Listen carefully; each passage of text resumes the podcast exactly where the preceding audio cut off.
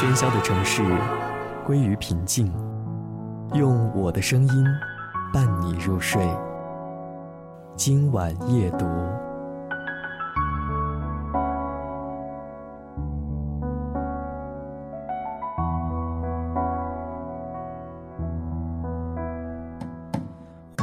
今晚夜读，和大家先来说说节制。食物在胃里不断的填充，填充到一定程度，便会产生吃饱的感觉。饥饿使人难受，过饱也会让人难受。饥饿是一种消化的过程，所以是一种付出；吃饱是一种填充的过程，所以是一种索取。无论是付出还是索取，都要讲究一种平衡，否则过犹不及，只能给自己增添痛苦。财富和情感也是如此。在生活中需要节制的事情有很多，比如我们的生活非常的忙碌，忙碌也需要节制。人们从年轻开始就因为工作忙碌，忽略了人与人的感觉。但工作忙碌之余，你还是一个人，你必须每分每秒提醒自己回来做人的部分。当你不再习惯睡前翻开一本书，去看里面的文字，那就闭上眼睛，张开耳朵，我说，你听。今晚夜读，用我的声音陪你入睡。竹科有一家上市公司的员工平均年龄是三十一点八岁，他们都是最优秀的大学毕业的精英。在开始工作的前十年是人生很重要的阶段。但他们却通常是十一点以后才下班，要恋爱可能没有时间恋爱，要买房子就用世俗的固定模式买房子，找一个大家认为有名的设计师，要结婚，但用很草率的方式结婚。我知道很多工程师经由辅导去娶乌克兰新娘，他们可能连恋爱的时间和耐心都没有。我有一个朋友住在信义路上亿元的豪宅里，找了日本最有名的设计师来装潢。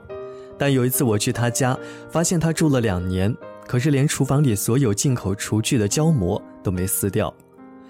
如果主人对这个家没有意见，对自己的生活没有看法，只想告诉别人买的是意大利最贵的床，那只是作假给别人看。你可以在家里放很多名式家具，很美；你喜欢家里很空，也很美。但这里面的难度是你到底想要什么。如果你不知道，你找再有名的建筑师设计都是假的。你怎么样回来做自己，才是最难的功课。我自己是住在淡水河边，当时会在那里买房子，是因为觉得淡水河口好漂亮。但是我房子的建筑商却不知道如何善用那里的美景，窗户建得非常的小，我在房间里就觉得好难过。所以我找了一个学建筑的学生，他帮我开了十二扇窗，而且全是往外推的推窗，比拉窗更有靠近河边的感觉，还架出一个小阳台，所以我可以坐在小栏杆上看河，和淡水河只有两米的距离。在穿着上，我喜欢纯棉、纯麻，因为我觉得它们很温暖，材料本身有触觉上的记忆，在排汗吸汗的过程也非常舒服。加上我喜欢爬山，喜欢躺在草地上，喜欢在海滩卷起裤脚踩水，我喜欢这样的生活，所以我就有我服装的特征。名牌就不适合我，因为我喜欢自在。我现在不问工程师有没有去听音乐、看展览，反而是问他们：你们在这里工作五年了，有没有人可以告诉我公司门口的那一排是什么树？但很少有人能够回答得出来。事实上，他们公司门口的那排小叶懒人的叶子漂亮的不得了，绿色会在阳光里发亮。后来我再去，就有一个员工和我说：“谢谢你告诉我这件事。我现在下班时会先看看小叶懒人再回家，所以比较不会和太太吵架了。”他也问我现在五岁的女儿将来该学钢琴还是小提琴，但是我建议十一点下班的他多抱抱女儿比较重要。因为所有艺术讲的都是人的故事。一个孩子如果不记得父亲的体温，他将来看画、听音乐都没有感动。如果没有人的记忆，所有的艺术对他而言都只是卖弄而已。我们从年轻开始就因为工作忙碌，忽略了人与人的感觉。但工作忙碌之余，你还是一个人，你必须每分每秒提醒自己回来做人的部分。你看到了美，才会觉得这个世界是值得活下去的。如果你看到的只是品牌，只是假的美，你不见得快乐，那反而可能会是你忧郁症的原因。找回美的感觉其实很简单，去触摸一片叶子，去闻一下在很热很热的夏天下完午后暴雨的气味儿，那都是我们有记忆的感觉，那都会引发我们的感触和感动。现在。美常常成为新的知识、新的压力。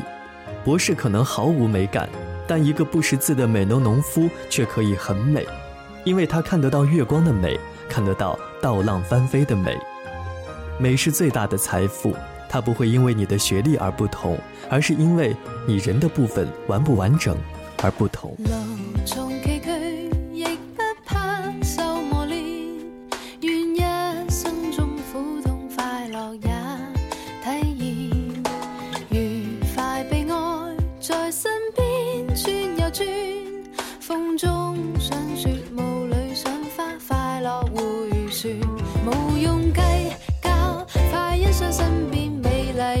听。